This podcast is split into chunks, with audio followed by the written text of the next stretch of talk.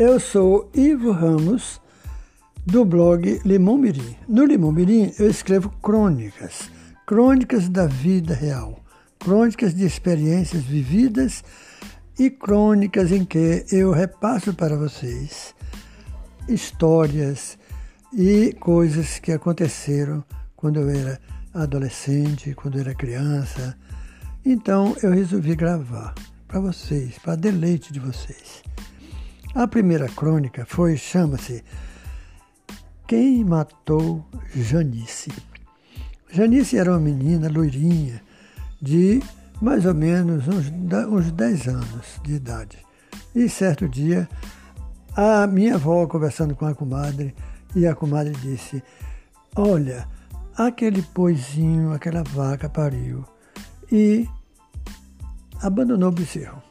Minha, minha comadre, o que é que eu faço com o bezerro? Ele vai morrer. Aí minha avó disse, não, dê a Janice para cuidar do bezerro. E Janice cuidou do bezerro como se fosse um brinquedinho de estimação, porque na roça, no interior, nas fazendas de cacau da região de Ilhéus, não tinha brinquedos.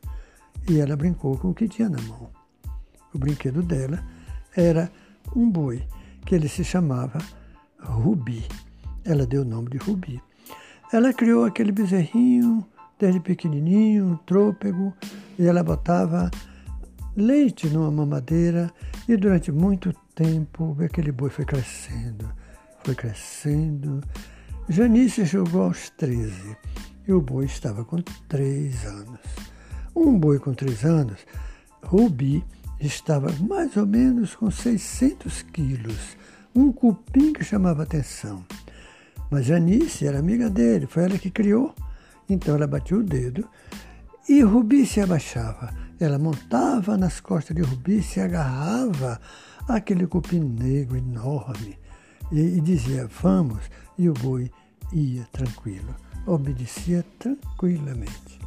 Muito bom. Obrigado.